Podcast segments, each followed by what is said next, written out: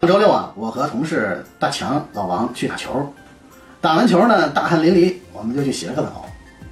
老王洗得快，就先出来了，然后去外面抽烟。我和大强呢，洗完之后呢，来到更衣室，就发现这个更衣室这长凳上有一手机呀，但是一直就响铃。我们俩互相看了一眼，就确认这手机啊不是我的，也不是他的。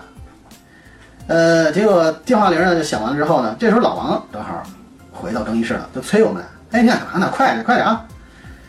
然后我就问老王：“老王，哎，这手机是你的吗？”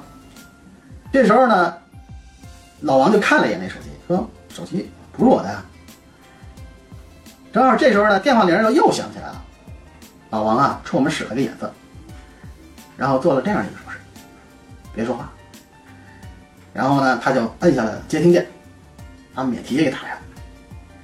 这时候电话里面就传来一个娇滴滴的女人的声音：“喂，亲爱的，打完了吗？”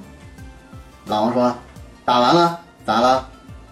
女人说：“我今天呀，在国贸商城看见一特漂亮、特精致的南非的钻石项链，八万八千八百八十八元，人家呀好喜欢。”老王说：“喜欢就买吧。”女人甜蜜地说：“嗯，老公你真好。”接着女人又说：“嗯，老公啊，我我昨天呀和我闺蜜莎莎去逛汽车市场，看到一款新款的玛莎拉蒂跑车呀，特漂亮，功能啊一级棒。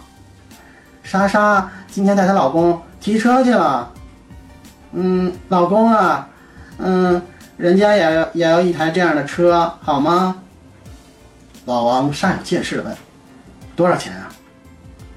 女人回答道：“二百八十八万。”然后说道：“老王说道，嗯，不贵，买吧，宝贝儿。”我和大强惊奇的看着老王，他冲我们俩做了个鬼脸。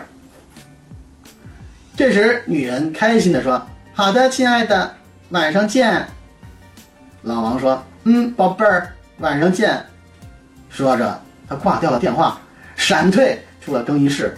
我和大强凌乱了。